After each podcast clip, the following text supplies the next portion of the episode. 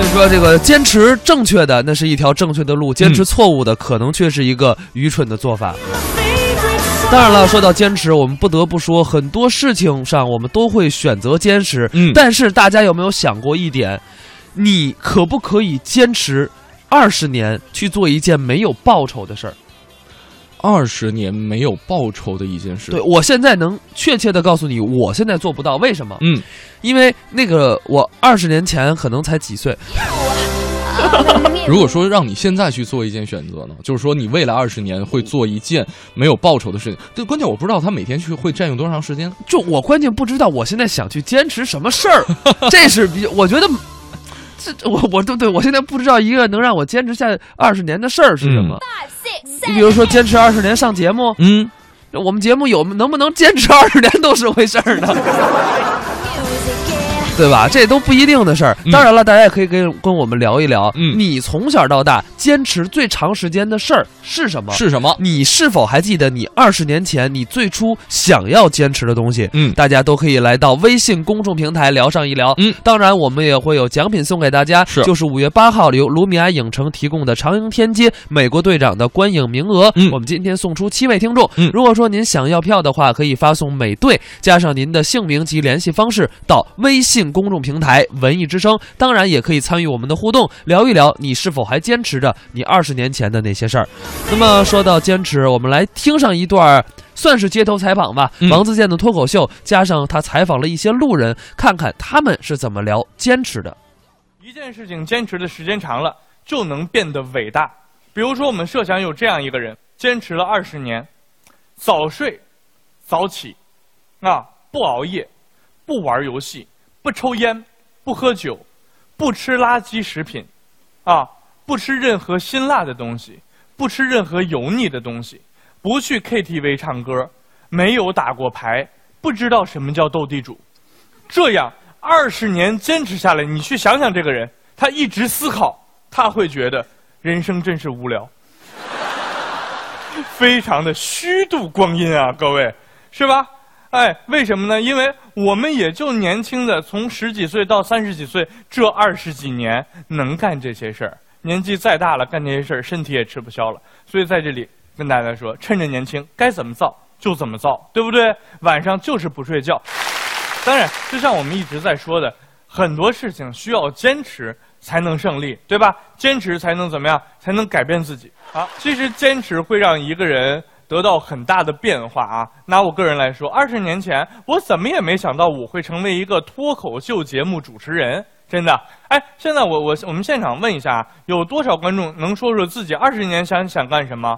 有没有什么特别宏伟的事儿？然后二十年后的今天又干了什么？有吗？举手，我们看一下。这边有一个，呃，那个二十年前的时候呢，我其实有一个想法，就是想当宇航员。哦哦哦，但是二十年过后，你看我现在戴上了眼镜，已经没有希望了。哦，今天看来应该在政府部门工作，也是一个级别挺高的了吧？看你的这个裤腰提的高度，应该知道级别就一定不低。嗯。这边刚刚我看还还有人觉得，来来传给后边那个。我能说我阶段性的吗？我今年二十四岁，然后我四岁的时候的梦想是，在我们街道的小卖部开个那边开个小卖部，因为我很喜欢吃糖那时候。哦。然后等我读小学的时候，我想把小卖部转到小学门口去。然后上初中的时候，我想开个网吧。哎，这个上初中好多男孩子都想开网吧。呃，嗯。高中想开一个网咖。然后我读大学的时候想开个宾馆。哎，这边的朋友有没有？来，二十年的梦想，哎，这位大哥，来。我想娶一个漂亮老婆。哦，二十年后呢？嗯，俗不俗啊？有意思吧？我达到了。帮我旁边姐姐说吗？她太害羞了。哦，她二十年前的梦想是说要嫁出去。可以给我姐姐一个镜头吗？她因为她现在梦想还是嫁出去。来来来，你帮姐姐说点什么征婚的什么年龄啊、星座啊、性别啊，性别不用了，血型啊、工作啊，想找个什么样的啊，对不对？来讲一讲。姐姐是双子座的，不要处女座就可以了。姐姐多大年纪嘛？你征婚嘛？你好好认真一点，好吧？姐姐想几岁就几岁。好，我希望姐姐在有这样一个弟弟的前提下，能尽快嫁出去吧。呃，二十年前我我特别想长大，呃，因为小时候觉得长大特别好，然后现在我特别想回到小时候。哎，怎么突然戳到我了呢？呃，我是九零后。我综艺对对碰，综艺对对碰，触动你笑的神经，神经经。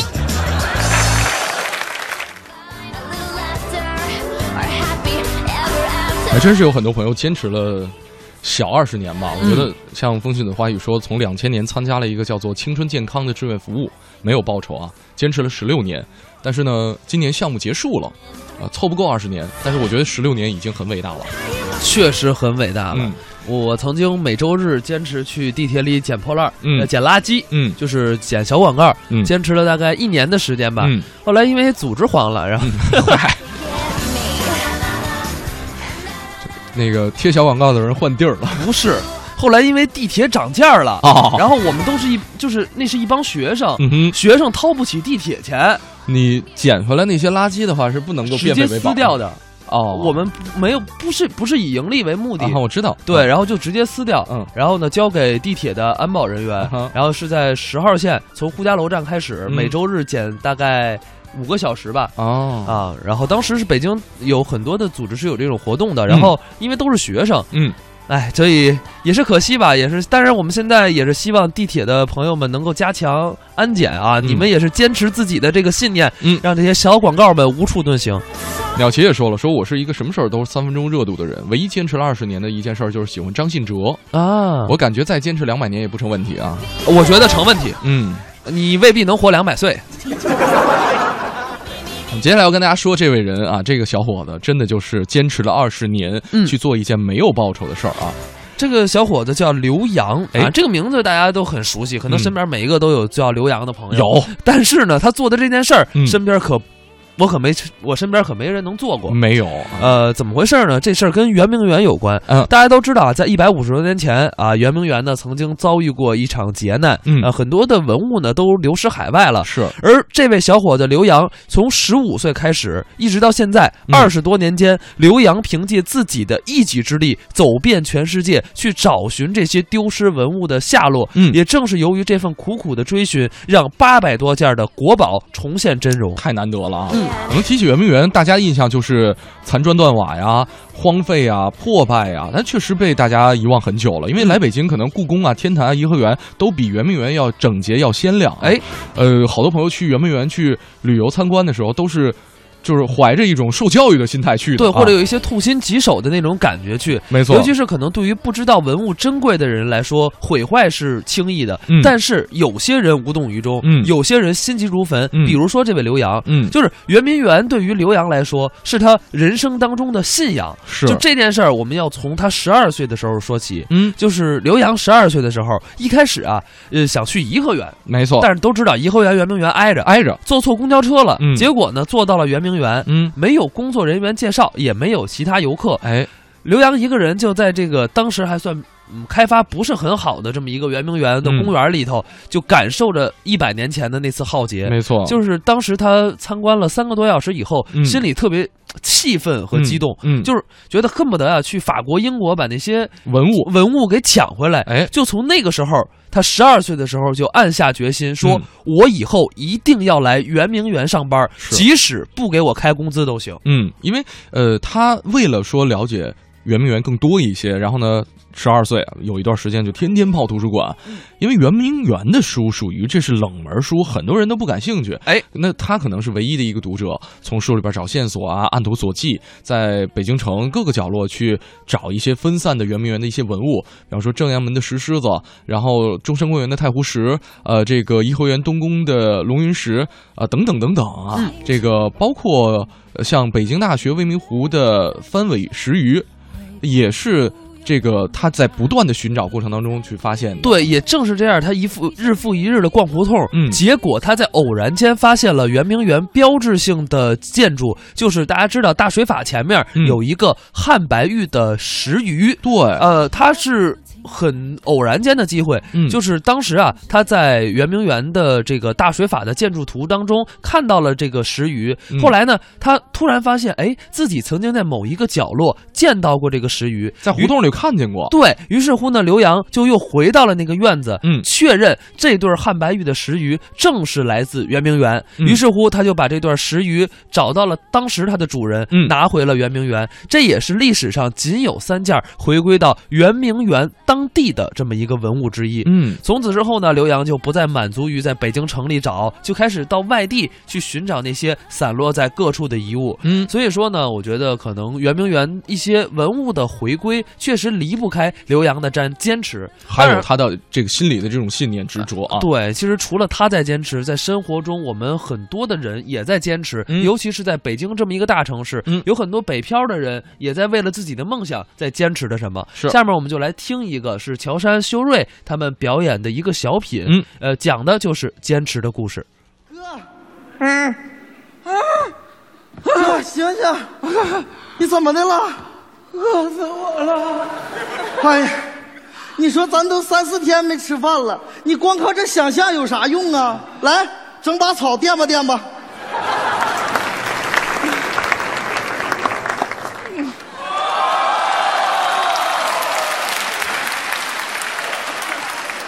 呸！这不是咱们小区的草。哥，你怎么还挑上食了呢？咱们小区的绿化带全让咱俩给偷光了，小区都已经贴出告示了，说禁止居民养羊。我这个是从隔壁小区偷来的呀。你说你一个画画的，画卖不出去，有情可原，是不是？有这一身本事，出去给人设计个签名啥的，不也能挣个三块五块的吗？至于这么饿吗？我给人设计签名了，人家都说看不懂。拿我看看你看，你看，你看，这怎么就能看不懂呢？我是专业艺术院校毕业的。不是哥，这个画个大眼珠子是啥意思？大眼睛就是乔吗？乔杉呢？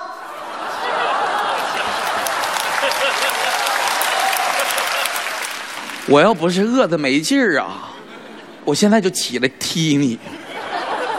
不不不明白哈？那你你看这张，这张你肯定明白。呀，这是啥呀？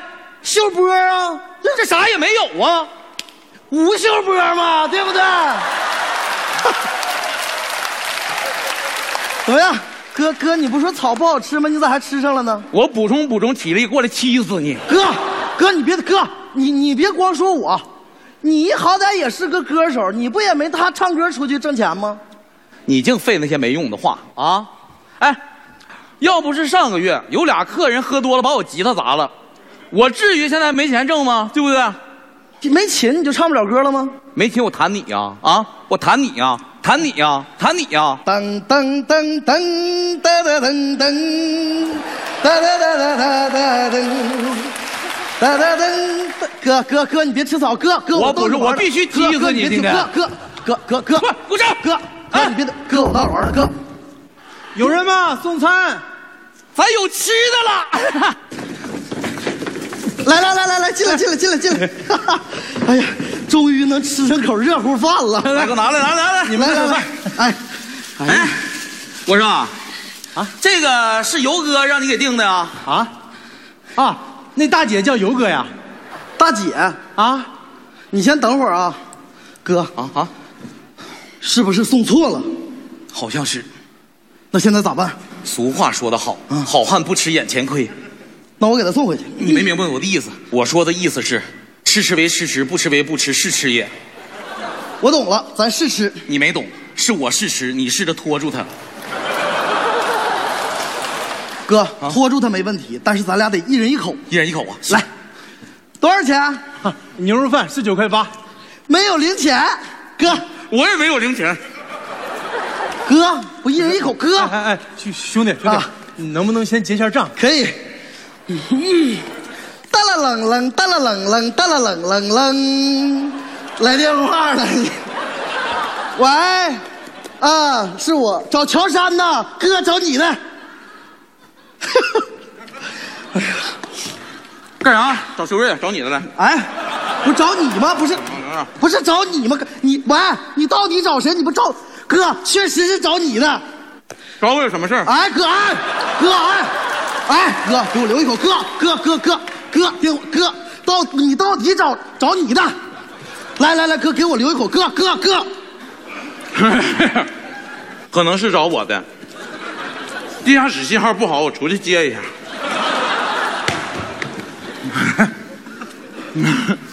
有意思吗？没意思，不想给钱是吧？想给，那给呀。没有。哎，哥，你别生气，哥，我跟你说，你千万别生气啊！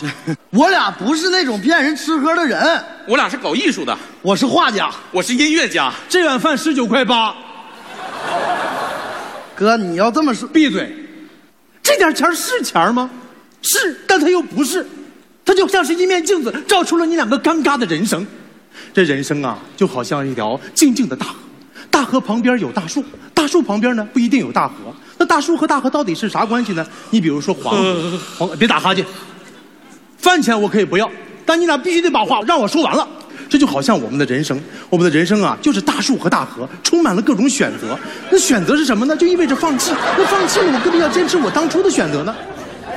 他他他他他刚才说那套怎么整的我有点五迷三道的呢？我觉得吧，我还有点饿。我踢死你！我你没吃饭呢？你，哎，你说说咱游哥，当舞蹈家当二十多年了，没吃过一天饱饭。哎，你看人家多精神，大长头发，哗一甩，走道你看那样式的，啪啪啪啪的这种，哈 哈又学我呢？不是优哥，我这，哎，是你那样的吗？像不像？像像像，快吧，吃吧。这啥呀，哥？馒头就腐乳，生活不辛苦。哎呀，哎，走走走走走，来来来，哥你你头发哪儿去了，哥？你那及腰的长发怎么没了？我刚接了个舞剧，陈佩斯和葛优主演的《少林寺传奇之乐嘉》，你把孟非放眼里了吗？这一抬秃子哈！哎哥，你坐坐坐坐坐坐坐。哎哥，我说你呀，认识这么多腕儿了，是不是？你得给我们介绍介绍啊！我呀，你真相信呐？头发卖了，要不然搁啥换的馒头啊？这，哎呀，放那边。哎哎，游哥游哥，你以前不是跟我说，你留长头发就是为了跳舞有感觉吗？那那你长头发都没了，你咋跳舞啊？不跳了，哥四十二了，挺不住了。呃，今天晚上就回老家。游哥，你看，咱哥几个在北京都挺了这么多年了，你说回就回去，你看你可真是那个，说说说，别吃了，游哥要回去，你说两句啊。说说说啊，哥，我也要走，走，都走。说好了，当初一起在这坚持的，你们现在一个个都要走。哥，别碰我，我想得开，我一个人我咋的都行，我自己挺，是不是？挺好的。我挺好，别磨叽了啊，站着干啥呀？山子，哥知道你琴让人砸了，拿卖头发的钱给你买了一把琴，挺住，哥觉着你行。哥，不是，我不是说非，哥，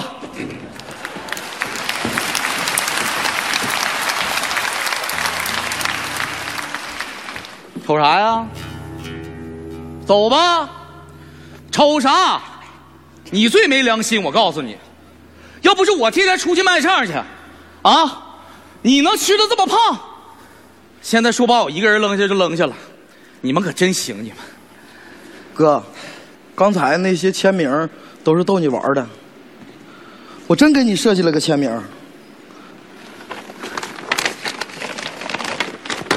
走。我就说你们跟我开玩笑吗？你们舍不得走？不交房租，我拉你电闸。